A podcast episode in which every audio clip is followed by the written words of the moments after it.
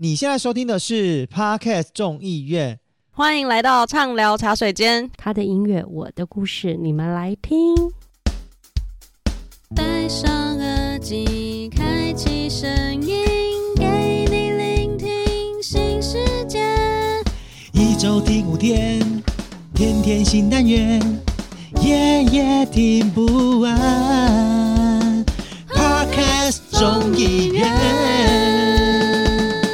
我是 Coffee，我是 Sophia，我是零零七，我们是天下无双零零七。七。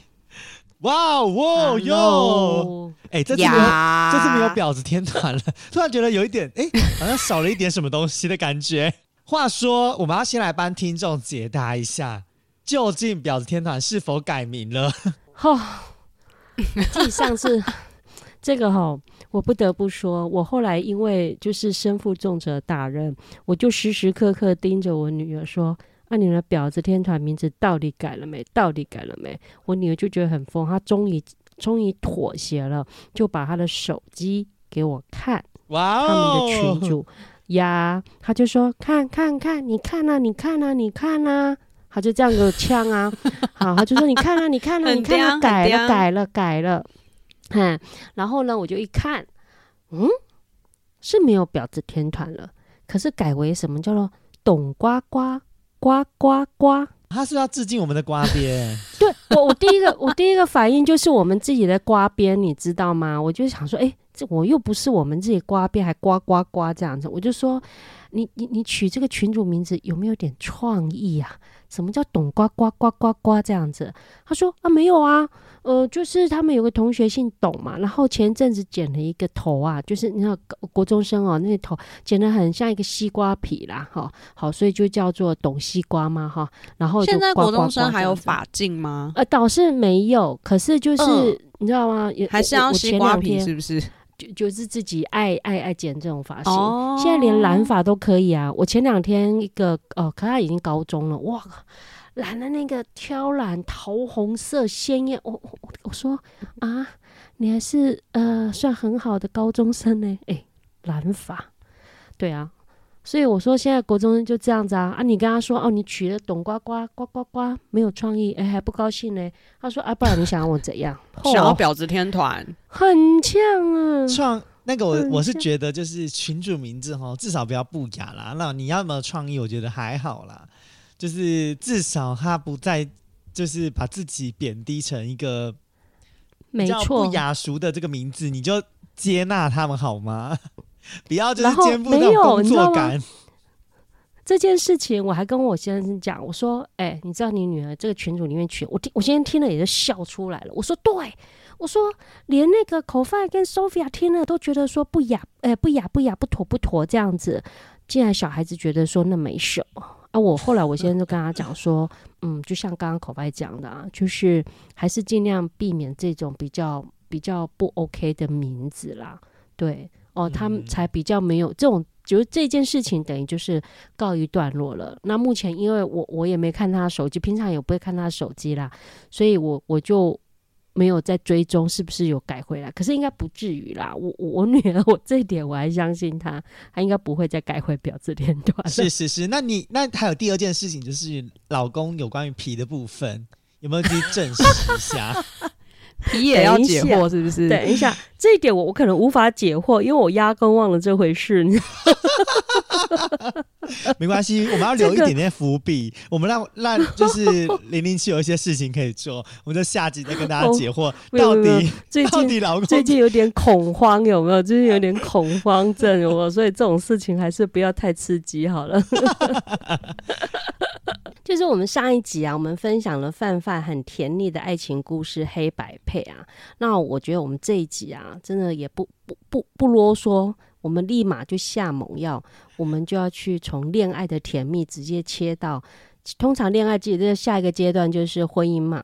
那我们也知道，婚姻中啊，所以面临的人生大问题，无外乎生小孩这件事情。欸我觉得我们当然真的现在有很多莫名其顶客妙哎、哈，我什么们怎么？主题性就是一直环绕着这个类型，你知道吗？我发现就是 这个类型真的聊不完呢、聊不完啊。那这个类型就是人生的课题呀、不管到几岁哪个年代都会遇到。都会遇到，都会遇到。你你除非除非以后就是所谓的新计划了，就是说已经宇宙化，我生小孩或者什么，我就完全就可以无性生殖，我靠吃药干嘛干嘛，我就可以延伸人类，用机器人什么什么。没有，可是还是会有恋爱的问题呀、不知道啊，可是至少现阶段我们活在这个世界上，恋爱的问题、结婚的问题、婚姻中的生活问题，什么等等问题，它都会是不断的在发生，所以永远不会有停止、停歇的时候。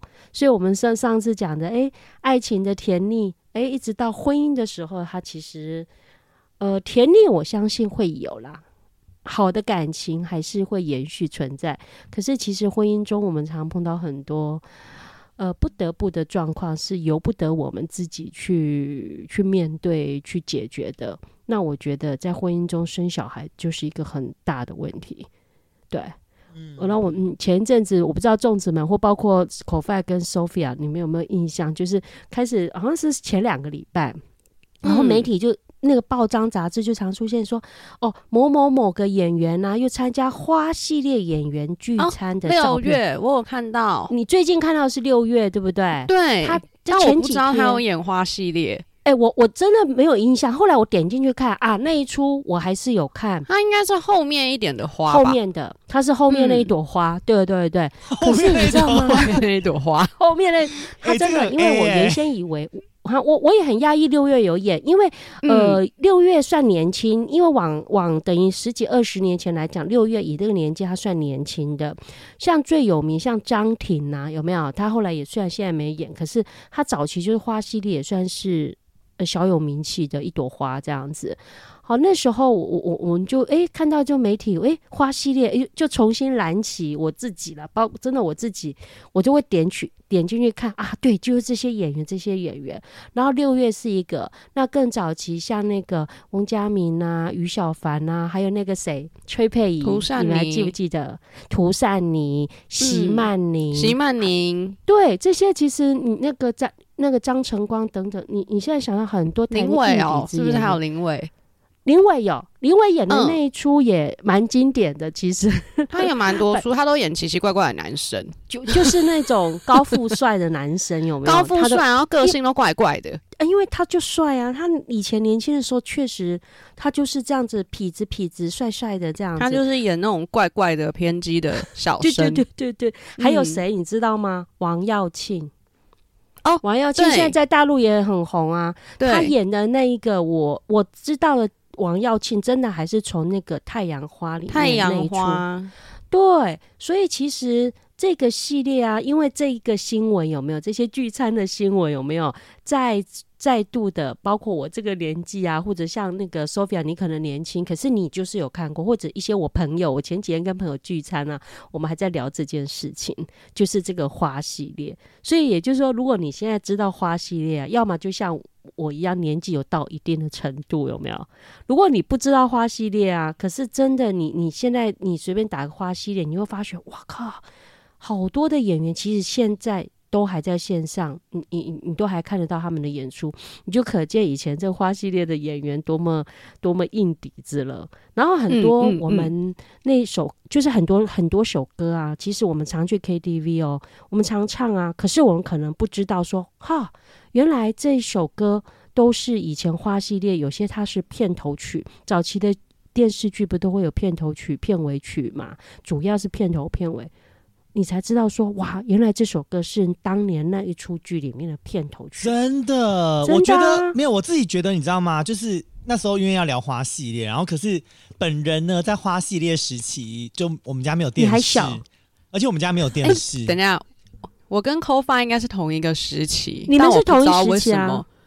对，但我不知道为什么，我就是莫名有看了几部花对这。对，正所以 Sophia，我也很想知道你为什么会没有看过。我觉得 Sophia 看过还算是啊。我会没看过的原因，真的是因为我们家没有电视，就是我们家那个那个时候，就我爸妈其实就是很讨厌我们看电视。后来就是因为我哦们三个小孩常常会争遥控器，然后打架，然后你知道一家三个男生为了遥控器，然后在那边打架吵架，你知道身为父母就觉得很阿杂。那我妈、我爸跟我妈那时候就决定，就是不要电视，就直接把电视卖掉，然后我们家还有就只有听没有还有一个原因呐、c o f i 他演的时候我们真的很小哎、而且没有一个原因，他是周末。出生的那年演到两千年哎、可是至少88到两千年呐、我觉得一九八八哦到两对一九八八年嘛，你不要这样讲，我对 Bibo 都有印象了，就是我对我都还知道哦。浴火凤凰那些了，所以我哎、觉得可能他演的时间其实很晚呢、我们应该睡了啦，就我应该是礼拜天长大的时候看那个的。晚上十点点呢、有可能是重播吧，或者是怎么样吧，或者是以前有中午会重播或干嘛的。我是在 YouTube 上面回顾的，哦，可是我讲实在话，我会 对没有看过，我我真的那是我真的会没看过跟没印象。我觉得一部分很大原因真的是因为我们家没有电视，就是我那时候其有实可能一直都跟那个社会很脱节。所以造就你现在拼命的融入社会，当起里长是吗？之类的吧。哎有道理、我跟你，说，我跟你说，你当里长，搞不好你里长碰到的一些家庭或社区状况，就是花系列的延伸。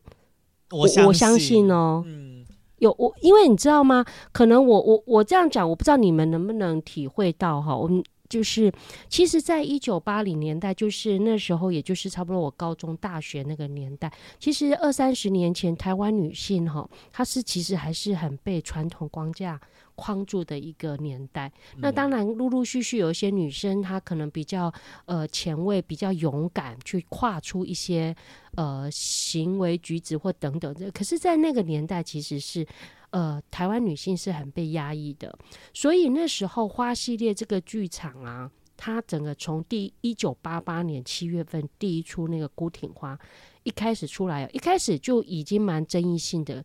后来的几出到今天我们待会要讨论那个，那个真的是超经典的。所以那个时候花系列真的是席卷台湾的电视剧，每一个周末哦，就是很多家庭主妇啊，跟尤其像都会女子，因为他们觉得那个是在表达他内心的那种情感，所以其实是很。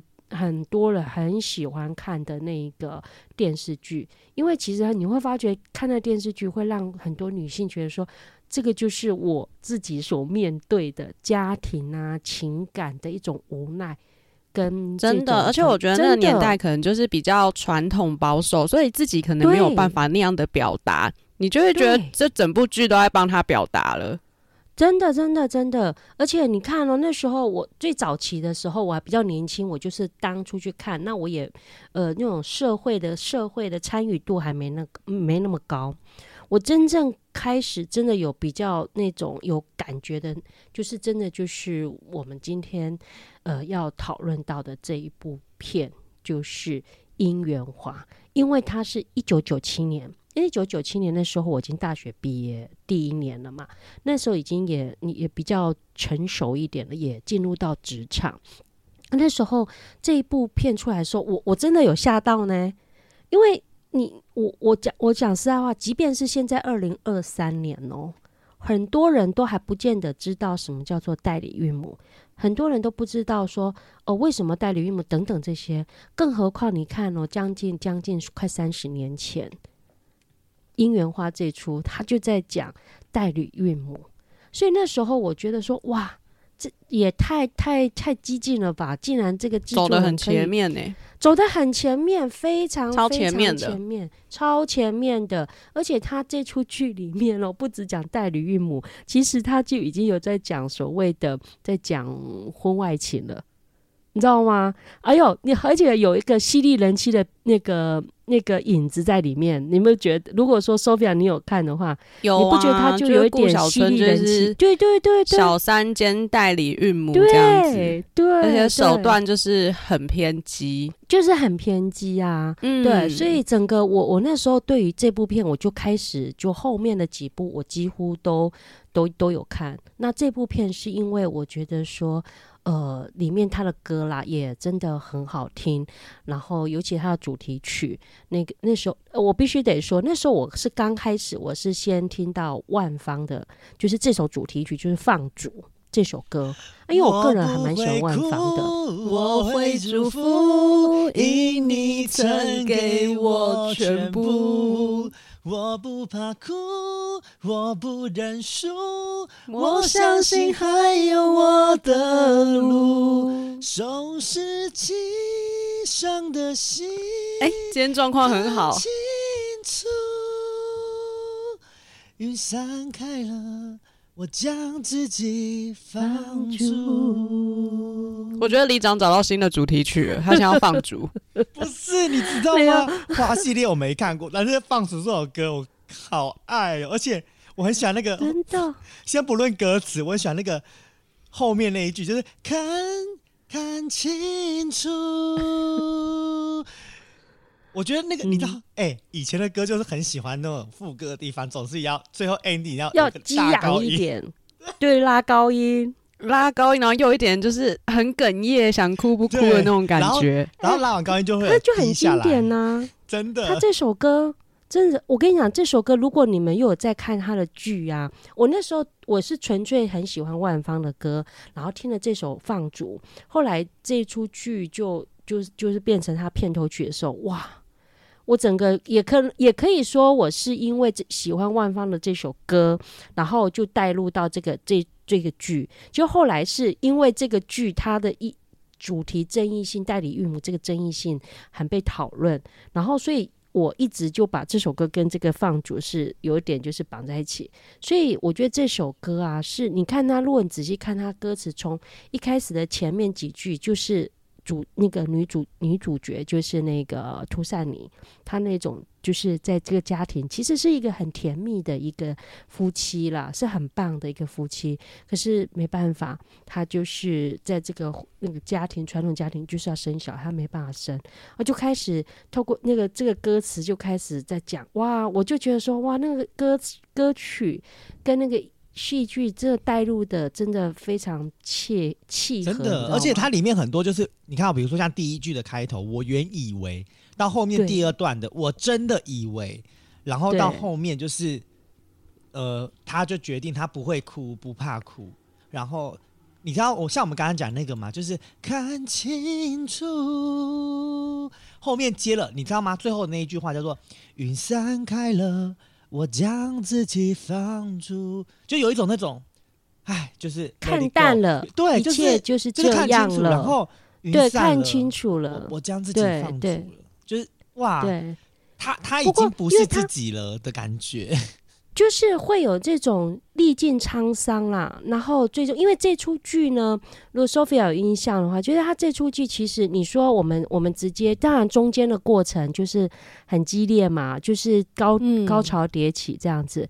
可是我们讲它结局来讲的话，它其实等下我们要不要来一个防雷线来防雷？如如果呢，各位听众朋友还想要就是看姻缘花的话，那边接下来就是防雷线喽。就是我我简单来讲，我认为分三大部分呐、第一大嗯部分就是你可以从，就是说，呃，这个原来的夫妻的感情其实是很好，没有问题的，呃，也都很甜蜜，然后跟婆婆互动什么都没有问题，这是一个第一个主。主轴线呐、哈是没有问题的。可是当后来有，呃，你知道自古以来婆媳是千百万年，永远没有办法克服解决的问题嘛。当婆嗯婆这个角色加入之后，它就复杂了，就是要有所谓的生儿育女这样的一个概念嘛，对不对？嗯好，这是第二部分，它就开始有婆婆的加入。那婆媳问题我们就不不讨论了，我们就是直接进入到就是说所谓的当一个家庭他从没有小孩到要生小孩而生不出来的时候，哇！这整个就是开始纠结了，因为我觉得我们自己是在婚姻里面的人，我像我自己是在婚姻里面的人，我们是有顺利生小孩的人。可是我知道，像我有朋友其实是不见得那么顺利的时候，那个婚姻的框架会让他很窒息的。如果又加入了所谓的有生小孩压力的那样的一个家庭婚姻，其实是蛮窒息、蛮令人呃会抓狂或甚至狱卒的等等这些。所以我觉得第二呃第二个故事的主轴在讲就是就说面临就是婚姻中面临要生小孩，然后再来就是一样呃就是说。怎么样生小孩这件事情，过去也常看到，就是可能无不外乎先生就是找外面的女人嘛，对不对？有所谓的小三，然后或者说什么酒家女啊，不常看到很多这种社会新闻吗？啊，就生了小孩，然后带回来养这些。可是他这一出里面，他很很很跳脱以前的在讲剧情的那种故事的发现，他竟然是直接是用代理孕母导入到这个剧情。那这这还只是讲导代代理孕母哦，可是它这里面又马上又发展出一个一个故事主轴，就是代理孕母跟男主角发生了代理到一。半，然后爱上男主角。对，那你不觉得就是犀利人妻的那个表妹进来家里以后开始的那种那种影子吗？对不对？而且顾小春那时候也是为了有点算是答谢涂善妮很照顾他呀所以他才决定要帮他生。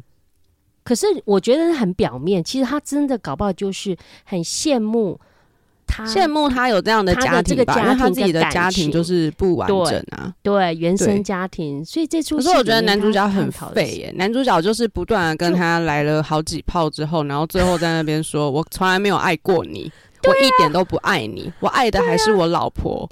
没错，没错。所以其实你会看看到有一些评论，他就会讲说，哎，其实顾小春他虽然很坏啊，真的演的很坏。那潘玉君哦，哦，那出戏真的他演的有够坏，坏到骨子里的那种坏、哦，真的要演坏女人才会爆红，声真的，他其噪。实那时候他他算是很红的，就是因为这个。你看到现在已经几年，大家还记得，不见得叫出他叫潘玉君，可是叫出来他叫顾小春，你就知道他那时候多么刻刻刻入人心里面的一个角色。那其实他在剧情里面，你看哦。呃，其实他是因为原生家庭的关系，所以很很多影剧的，就是在评论就会说，其实他虽然郭晓纯是一个很坏的女人，可是因为透过呃代理孕母她怀孕，那怀孕其实怀孕人本来情绪上她就比较不稳定嘛，就是会想东想西，然后再来就是说她原生家庭造就她可能的自卑跟自信之间，她觉得我年轻啊，对不对？男主角一定会喜欢我青春的青春的霸退有没有？等等，就这样子延伸出了一些不伦恋，然后最终。对于这个啊，第三个就回到我刚刚讲的三大部分，第三个部分的就是结局那个部分。呃，我觉得对于所谓的男女主角这个家庭而言，这结局是好的，因为终究小孩真的生出来了，顺利生出来，也一直养，就是那时候结局是三就是归他们呐、对，就归他们。可是呢，如果从顾小春的角色来看这件事情，我认为他就不是一个 happy ending 了。他就是爱疯了啊。对对，就爱疯了。虽然他就是最后的画面是很 peace 啦，可是我觉得，呃，你如果说从顾小春的角度，你就是呃拖累了一个年轻的女生的一辈子嘛。你中对对他没有演出他最终有没有接受另外一段感情怎么，没有演到这部分。没有哎、可他只有演到他跟他的小孩小孩这样子。对对对，就这样嗯子很 peace 的就就结束了。嗯，我都觉得哈，巧遇这种事情只会在剧里面发生，真的没有那么容易巧遇。没错，你真的看到了你曾经那么爱、那么那么强，就是爱而不得的那个小孩子，啊你怎么可能还会这么冷静，对不对？所以我是觉得他至少在收尾的时候把这个情感，我觉得说这是符合当时候的人家喜欢一个所谓 happy ending 的一个没结局啦。错，对，当时以前那个年代会觉得说，我前面再怎么样，男人再怎么样坏，只要愿意他回归家庭，呃，女生就要接受？真的欸，你不是我觉得整传部戏里面男主角就是很废，但最后过最爽的还是他？对对对对，真的超废，我都觉得花系列的所有男主角都超废，但他们最后就是都过得很好，我都不知道发生什么事情。就是今天我们的主要主轴还是在放逐这首歌曲跟这个代理孕母这件事情上。那其实讲聊到放逐，大家一定就知道，这就是万方。我我不知道，我一直觉得应该算是万方，也算是呃蛮前几名很被大家朗朗上口的歌曲。那其实说到万方，其实我跟零零七算是跟他都有一点小渊源。有没有又要硬要扯一些渊源？硬要扯一点渊源就对了。那我没有怎么办？还是我先下线？你很会唱歌就好啦，你会唱他的歌，很会唱歌，很会唱万芳的歌，是不是？我不会哭，我不没有，因为你知道吗？万芳他他是桃园人呢，而且他一。这我倒不知道，而且万芳念的学校其实都在桃园算很有名的学校，因为他之前念那个大成国小，然后后来读的是我们桃园的第一志愿武林高中的合唱团，所以万芳其实早在就是国中的时候，他就参加过了国乐班，然后后来他是读了那个零零七的文化大学之后呢，和他的一个同学，一个叫苏仁林的人。当时他们是一起搭档的一个吉他伴奏，报名参加了那个木船民歌比赛，当时算是很有名的一个民歌比赛。以前那个时候对对对对对对。然后你知道吗？他们就演唱了《锁上记忆》。对于现在很多的听众朋友，我觉得应该是不没听过的，你没听没听过？对。那当时他们唱了这首歌之后，就拿下了优胜，就此被滚石唱片签签去发表音乐。然后就在他一九九零年的时候发行了他的第一张专辑《时间仍然继续在走》。哦，这首歌，这个专辑，这首歌超好听的，非常好听。你知道你完全步入了你的年代有没有？我跟你讲，我 I don't care，因为我觉得万芳是我我蛮认可，也觉得说他是一个实力派的唱将，而且他的歌是很唱入人心的歌。嗯，而且你知道，其实以前万万芳啊，说到万芳，其实就跟现在我们听到张碧晨一样，就是各种。八点档都会找万芳，因为万芳在一九九二年的时候，嗯，他年初跟年底都分别发行了专辑哦，你知道吗？在一年内发行两张专辑，这主要就是因为当时中视的八点档《再世姻缘情》的电视主题曲，然后加上他的，而且你知道万芳那时候因为电视电视播放非常的热。热映嘛，所以导致于他的专辑就卖超好。他在那时候，现在讲根本这个数字就是天方夜谭。他在台湾就卖五十万张，而且当时在整个大亚洲地区卖了一百五十万张。我我觉得是啊，因为那时候你因为以前电视台没有几几台嘛。那你你你像这种系列的好好看的剧，你只要是片头曲跟片尾曲有上的，那基本上那个音乐都那个都是大卖的。而且他当时的歌曲叫《猜心》呢，你知道吗？这首歌多 红，至今现在都超经典。对啊，所以其实超经典，其实也也是因为这样，所以在后来，呃，万方才会发行了那张，就是我们今天聊到这一个《受罪》这张这这首歌曲。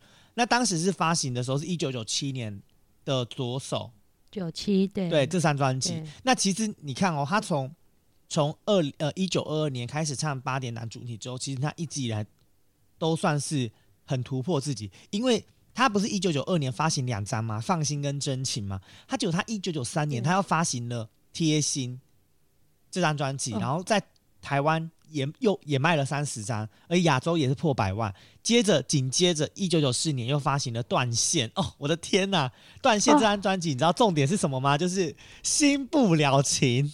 对我正要讲，对你，那首配着那一个电影，我跟你讲，哭爆了，你知道吗？当时在亚洲哭爆了，我以为我跟你讲真的惊天动地的形容词。哭爆！我跟你说，为什么？你看，刚刚口饭已经讲，他是九四年嘛，一九九四年嘛。对，你知你知道那个时候啊，我们九九四年我在大学，那你也知道大学生就爱唱歌嘛。嗯，我跟你讲，这首歌啊，没有人不会唱，然后每次去必点，然后呢，那个女生啊，唱这首歌都是哭，没有不哭的。是是是失恋吗？哎，都有，就是。会，我我不知道，真的很不夸张哦。我们那就是我们社团同学，那么他们都女生嘛，哦，每个人只要是这一首歌，大家就沉浸在那种很很悲伤的那个心情，然后大家可以就是可以把它当成合唱团的歌在唱，你就知道多夸张了。没有啊，所以因此你知道吗？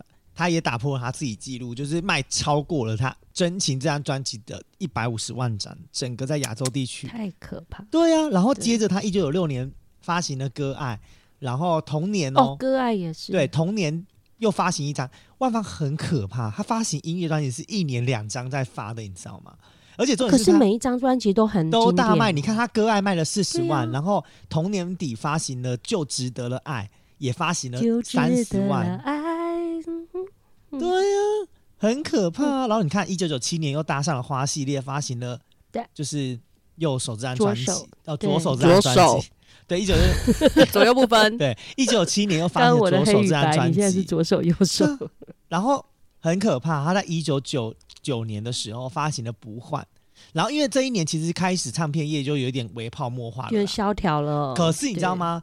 他发行《不换》还是卖了二十五万张，其实真的那都不容易了，很夸张啊！嗯也是因为这张嗯专辑，其实后来万帆就开始比较淡出歌坛了。他就走多那个嘛舞台剧，嗯，对，所以很多新生代的主持主持，就是很多新生代的一些歌手，就是渐渐都取代万帆的这个名号。然后，因为他自己也慢慢的，就是偶就变成是偶尔几年才发行专辑，偶尔几年才发行专辑，然后去做舞台剧之外，他就也去当了广播 DJ 嘛。那时候在中广音乐网担任主持人这样子，然后主要就是在演戏跟舞台剧这方面。我觉得这也是对他来讲，他我讲实在话，啊。他音乐这件事情，他其实已经达到了一个人生的目标。他其实也想要开拓他不一样呃新的人生跟新的思维。而且你看哦，很多歌唱比赛是不是很多万方的歌，像包括这一首《放逐》，也都会嗯有人选、选这首歌来唱《新不了情》。你记不记得以前杨宗纬跟萧敬腾萧敬腾 PK 的时候 PK 的时候，不就这首歌吗？是不也是？因我记得这样子又爆，红了嘛？这首歌又再一次翻新了，就是就是他的就是因为他太。多首歌都很很经典了，所以是啊，我是啊才会，说那时候放逐这首歌搭配这个《姻缘花》这一出剧的时候，哦，我真的觉得那就是一个绝配，你知道吗可？是你知道吗？像以前那些歌手啊，要开一场演唱会其实非常不容易，因为你看万芳从一九九零年就被滚石签了嘛，他直到二零一零年的十月份十月底，才开了出道二十周年来的第一次大型售票音乐会。哦，那他算是很晚开演唱会了。当时第一场的嘉宾嗯叫做乱弹阿翔，第二场的嘉宾叫做伍佰。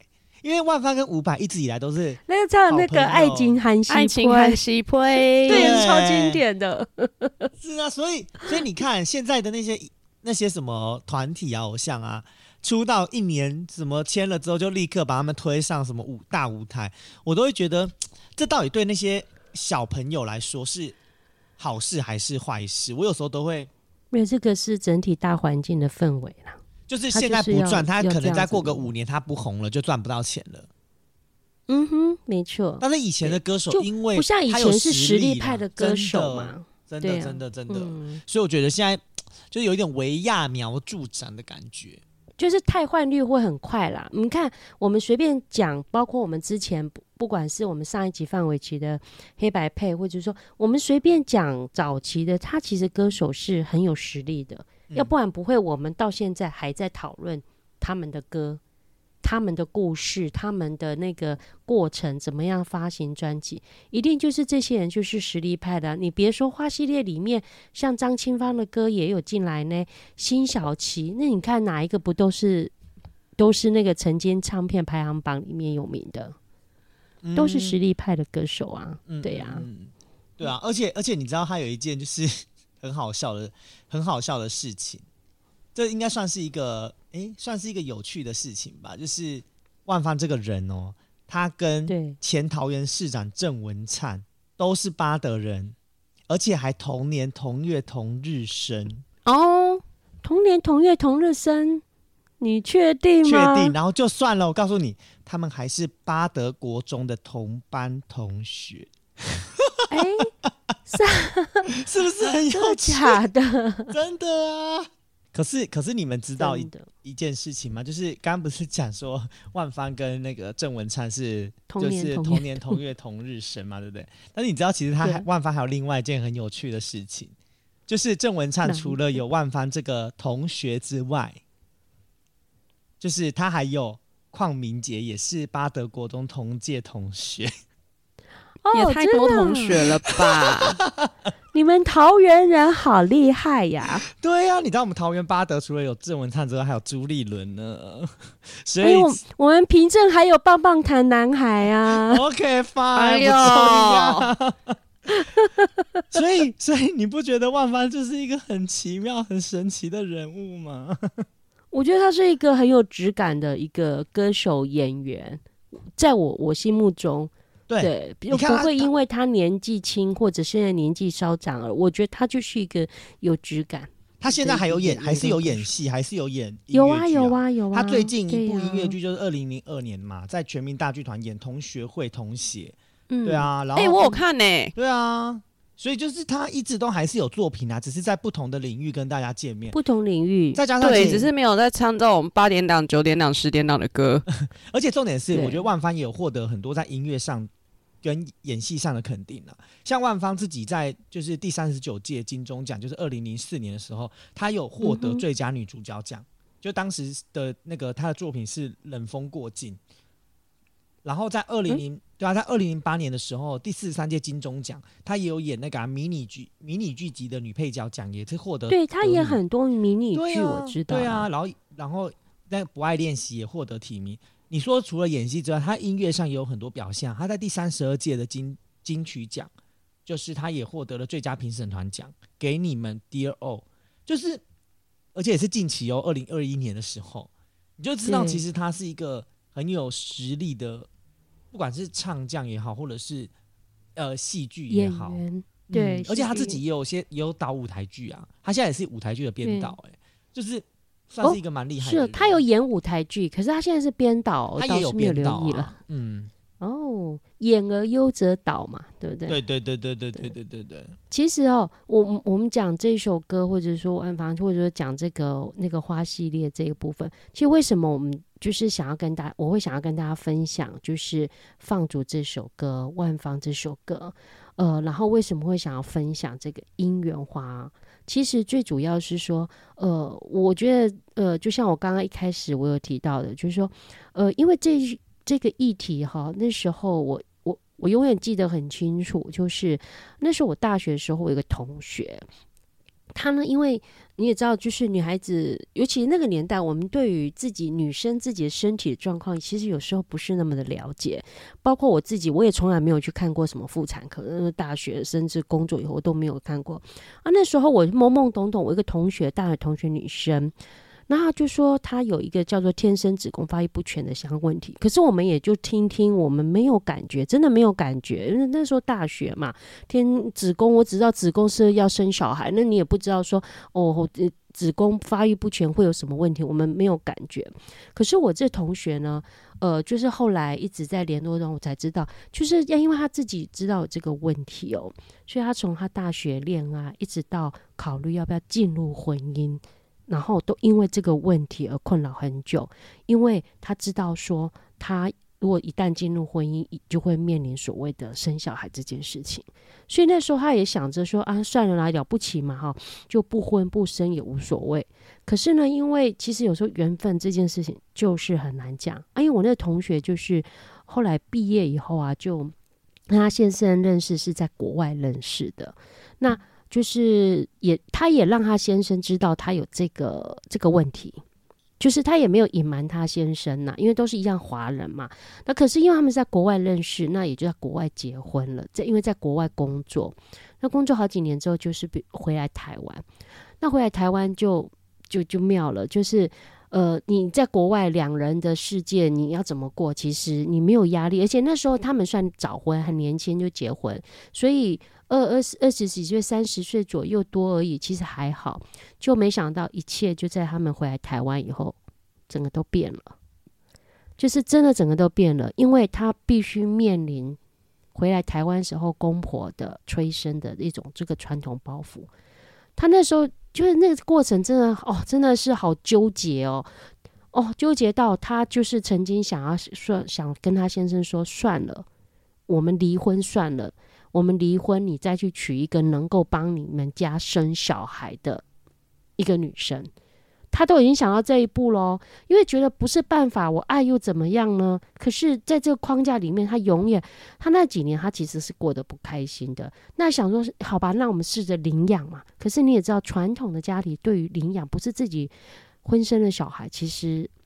接受度也是接纳度其实不是那么的高，是不是那么高的呢？真的呢？我觉得这些在台湾，我不知道是不是整个亚洲都这样。我觉得就是在台湾领养这件事情，我觉得其实还是非常的不普及的，比较不像国外的对风气是那么的开放。就是我真的生不出来，其实我去领养，我都还是可以把它当成就是像我自己的小孩一样。我们就是还是很看重所谓的血缘血缘关系。但是其实我觉得也不是说呃什么。亚洲哎，我觉我自己觉得就是华人社会，就华人社会。对，因为我觉得有时候不能泛一方面，我先前有查过一些资料，好像还是有讲说，是因为我们的条件比较难达成，所以其实那个整个领养的过程会非常的冗长，真的，所以大家会觉得很麻烦。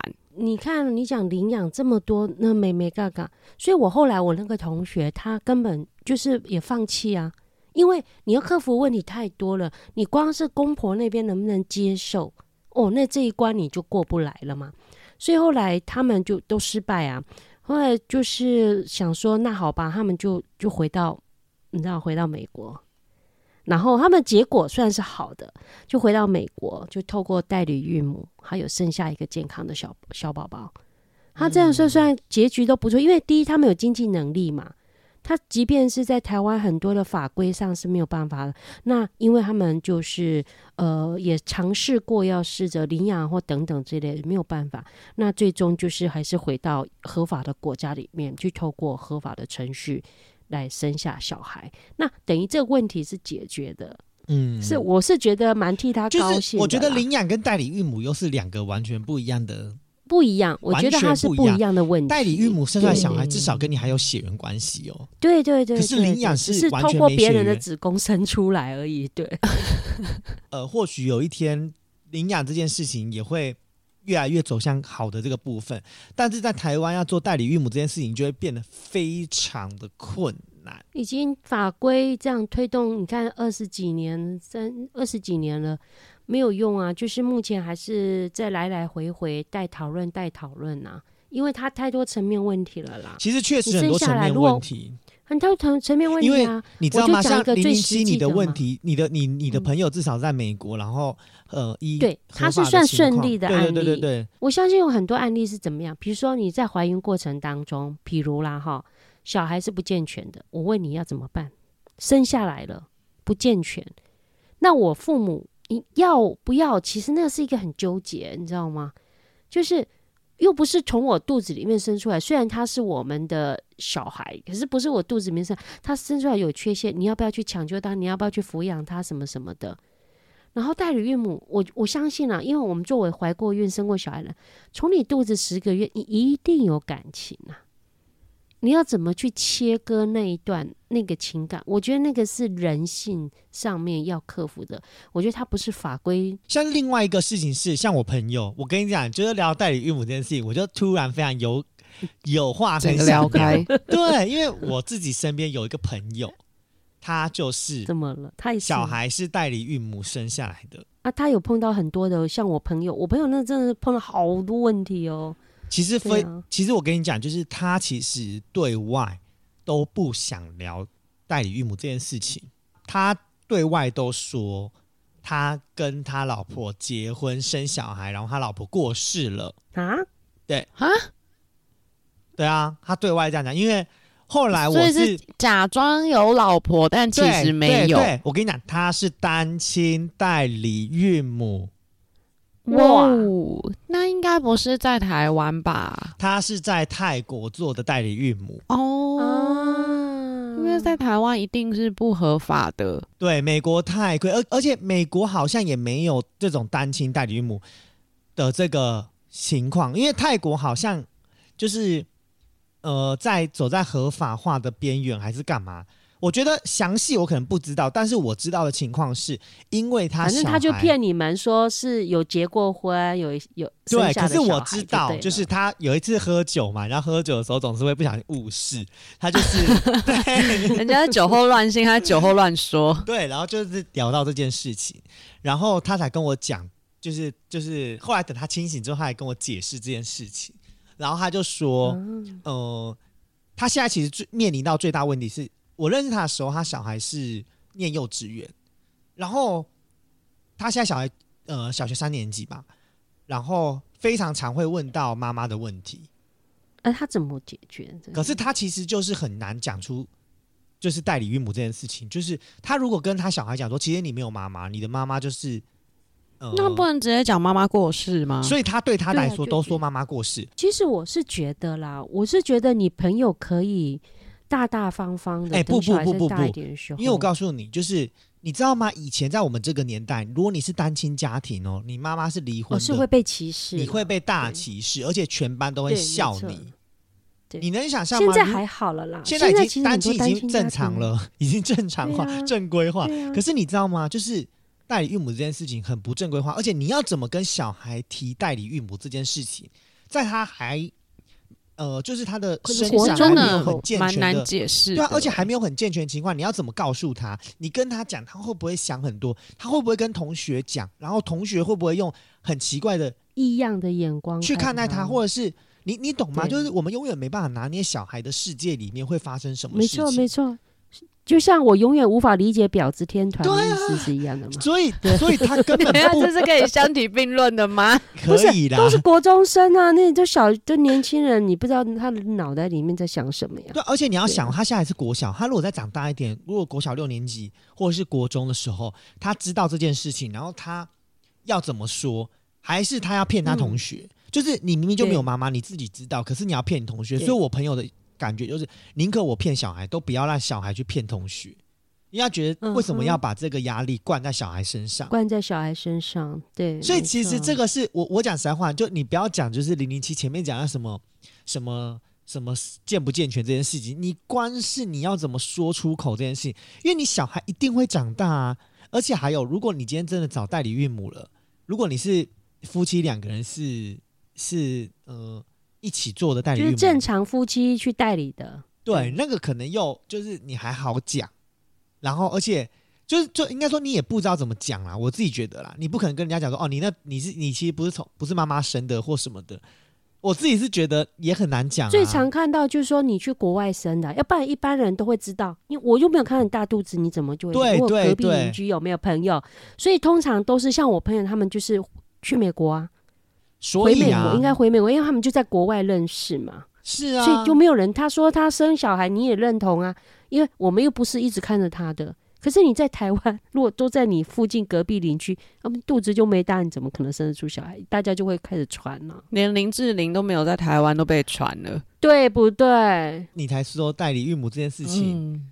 在在台湾，就是我自己觉得是没有很开放啊。这这其实就跟另外一个议题有一点雷同，就像是同志婚姻，它现在已经合法化。就算它合法化了，你看也多少人不敢说他自己是同性恋。如果代理孕母，就算在台湾合法化了，你觉得大家敢讲吗？我觉得可能短期内也不会讲嘛。对啊，而且你就算做代理孕母，你也会偷偷做，你也会很低调的做。然后你也会很担心邻居会不会看到的问题，所以最后的结果就是又到国外去了。真的就是要讲国外，去国外怀孕生的。对啊，所以代理孕母其实真的很不简单。讲到这个事情，我就觉得更巧，因为我昨天 昨天来台北，然后怎么了？我昨天来台北吃饭，然后跟人家在聊天。呃，因为我是去那种餐酒馆，他是有人在唱歌的那一种。然后因为呃我算坐的很前面，第一、第二排。然后你也知道我这个人就是听到音乐就会比较融入一点，然后就会很配合着呃台上的这个演唱者的一些互动，就跟他会比较有点互动。所以后来他唱完之后，他就下来陪我跟我们聊天这样子。对，然后就跟我们聊一聊。然后那个因为已经晚了啦，其实他们店家也快打烊了，那时候已经呃十二点多快一点了，然后人也都差不多。呃，离开，然后八天的就有空，然后就来跟我们聊天，然后就不知道为什么，不知道聊到什么议题哦，聊到问我们有没有有没有结婚，他突然问我们结婚了没？对，对你有意思吗？也不是啦，就是 只是随口问一下，因为我们就好很多人，然后他就问，就是我们就闲聊吧，然后不知道怎么聊到这件这个议题，然后他就说他们家最近就在讨论要不要代理孕母的事情。哇，那也太巧了吧！我就觉得，Oh my God，就是你知道，有时候我们人生的题材就是在你的生活周遭，你你知道有时候给你一个反纲，对呀，然后我就立刻。发起好奇心的开始追问代理孕母这件事情，对，然后他就讲说，因为的他们家情况是因为他姐姐没办法生，因为他姐姐就是子宫摘除了，也是子宫问题，对对对，所以没办法生。然后呃，他的公婆就是他姐姐的公婆，本来就能够接受，因为他们家不只有他一个小孩，所以没有这个问题。他姐姐不生也没差。然后他弟最近结婚了，可是结了婚之后，他弟跟他弟的老婆就摆明的说，他们两个人就是。就不打算有小孩，而且已经摆明的讲了，那就导致于他爸跟他妈就是很欢乐。我就是那个 bartender，bartender 他就讲说，他现在也没有办法立刻有有有女朋友，或者是可以立刻的怀孕生小孩，所以他们最近就在聊说，是不是要去就至少帮他们家留一个血脉去做代理孕母这件事情。就以后要以后他弟跟他弟的老婆如果真的要生或者怎么样，那当然是另外一回事。可是因为年纪还是会逐渐的年长，对，之后能不能生又是另外一回事嘛。所以他们家的人就是他妈跟他爸最近就在讨论说，要不要我朋友到美国去做代孕这件事情。而且他现在，而且他现在已经在有在跟美国那边的人做咨询，就是代孕的咨询，很贵，而且。细节超多，你知道吗？他们的代孕是这样哦，你到美国去做代孕，代理孕母所有的开销，就是所有怀孕期间的所有开销，都是你要支付。对，没错。嗯，然后再加上你还要给他就是生育的费用、薪水。你知道那离离扣扣加下来啊，两三百万跑不掉呢。要啊，要啊，要啊。对。然后你知道我朋友在泰国。做的代孕，你知道多少钱吗？一百万内就解决了，就差了两倍，真的差很多哎。对，嗯，是不是因为在美国可能规定比较严格，它比较细节，所以费用相对来的比较高啊？因为你知道东南亚地区很多漏洞可以钻，对，没错。而且东南亚感觉问题也会比较大，再加上东南亚，因为当时的时代背景，东南亚那时候还算是比较落后。就泰国其实也是近几年开始变比较繁荣，跟台湾已经就是的经济状况已经几乎不分轩制，可能超过我们之类的。就是在他们那时候还很多太老太老的情况下，其实对他们来讲，有一百万这件事情其实是一件哇，那开玩笑，一百万呢？你对啊，你生一个 小孩一百万呢？啊，这个就是台湾法律上为什么没有通过的其中一点，就是他怕物化女性啊。怕觉得说女性就是生小孩的工具，好怕很多人拿这个来做，所以他甚至有讨论到说，你这样讲好像真的就跟那个捐卵有一点，对对对对，差不多的意思，就是在台湾捐卵也很便宜，而且只能捐一次，一口价九万九，真的啊，真的，一口价，而且一辈子就只能捐一次。然后捐金，捐金好像比较便宜哦。捐金可以好多，捐金是不是八八八千呐？对，但捐金可以好几次，但不不只可以一次，但也是要质感很哎，怎么讲？质量要很好才可以捐啦。啊！可是就像像我就有认识的朋友，他就是去去美国捐卵，那随便捐一次都三四十万起跳，真的，而且不止可以捐一次，所以其实。后来就是有听说，蛮多大学的女生都是靠这个在赚学费，因为你越年轻，你的卵子就越好嘛。而且如果就是长得高啊、长得漂亮啊，或是你学历好，他们那种捐卵就是会看条件的，还要看你素颜啊，然后叭叭叭有的没的。哎呀，那然后就是如果你的卵子质量越好的话，那其实就是。随便就是三四十万起跳，而且不止可以捐一次，就是你可以一直捐，所以你可能就是可能二十五岁以前直接一桶金。哦，嗯，那我的朋友也是就这样子，好像也是捐了三四次吧？真的假的啊？可以这么多次？对啊，就是真的只有在台湾一次，然后一口价九万九，你就会觉得卵子好廉价哦。对，可是取卵它是一个算是也是小手术，它算是一个手术哎，对呀，因为你就是要全身麻醉，然后把它拿出来啊。那捐精就方便了，相较男生就是抠出来这样，所以比较便宜，真的，因为很方便啊，不用麻醉，不用动手术，真的，相对来说要做的检查应该也比较少一点。啊，对呀，所以我才会说要有经济能，你要带，你要找代理孕母，你还有经济能力呢。你你收养可能只是一些相关程序繁琐的客服，你只要经济还过得去的，就基本上养小孩可以。可是找代理母，你光前端你就要花不少钱啊。就像你你你现在很多我们周遭有朋友做那个试管的啊，那也花不少钱呢。可是你要想，如果你真的有这么有钱的情况之下，你要在台湾找一个漂亮的小姐，好像也不是很困难。所以，所以。所以这个就是我说《姻缘花》这一出剧里面有。如果你是郭台铭，你觉得你会找不到？我懂老婆吗？就是我，没错啊，这个就是很现实问题啊。换老婆搞不好更快嘛，对不对？是啊，就是这样子啊。所以这个就是情感，就是说以现在的社会来讲啊，那当然《姻缘花》那个背景的时候还是传统的夫妻还是相爱的，对不对？可是以现在啊。时空背景转换之下，我觉得搞不好现在男人如果他有，呃，就是有传宗接代压力，真的就在外面找一个女人生了。真的啊，真的。干嘛搞那么辛苦代理孕母？我觉得你们可以稍微思考一下，就是我想问你们一个问题：，如果今天你们没有办法生小孩，然后你们可以接受你老公去外面找另外一个女生代孕吗？我先讲哦，如果是这种情形，我觉得。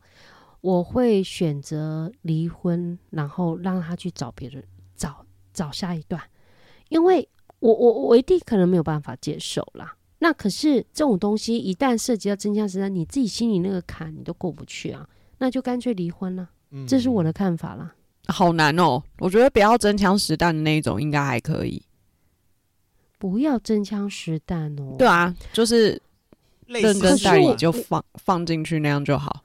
可是我觉得，我觉得就像那个《姻缘花》里面的剧情啊，我认为啦，嗯，只要有跟，就是我我我是不相信男男男人呐，在这情感上那种下半就我想一下哦，嗯，不要让男人跟他接触到嘞，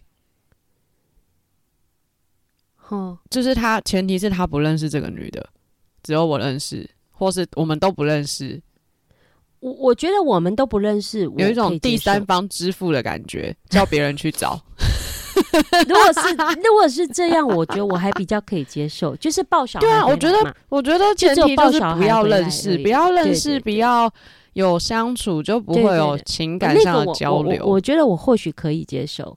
如果是真枪实弹的，我觉得那就跟你真枪实弹，我觉得没办法哎。对呀，你怎么会有办法？我觉得就讲好了，为了我成全你嘛，就像那个，我成我愿意成全你，那那那我放手。好，那我问你们另外一个问题哦，就是如果今天是你老公没办法生小孩，然后他希望你去跟别的男生怀一个我们的小孩，跟别的男生怀一个我们的小孩。跟别的男生怀一个我们的小孩，那就不叫我们的小孩了啊！你要那个精就是别人的啊。可是至少是有跟你有血缘关系啊。他的意思，我的意思是说，至少生下来是我们一起养，跟我小哦，就是跟其中一方有就好哦。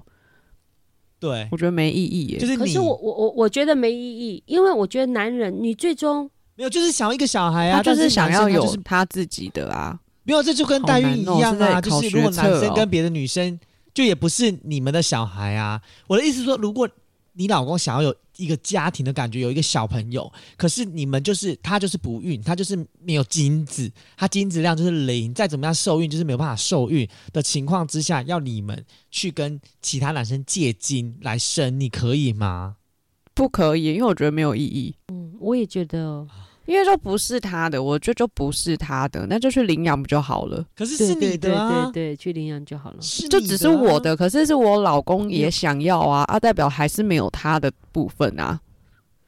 对，只是属于这个家的一部分的血缘，但是跟他没有关系。我觉得男生自己讲是讲想要讲，可我觉得他应该还是不能接受。对，好吧，这个就是人生课题嘛，这也是为什么代理孕母在台湾其实一直没有办法合法化的一个重要的原因呢？不是因为这个真的太这个其难了。这个问题，其实我觉得大家都应该要好好思考，因为我我我讲为什么要好好思考，是因为我们终将面临呃代理孕母这件事情的合法化，或者是未来可能会越来越多代理孕母这件事情的发生。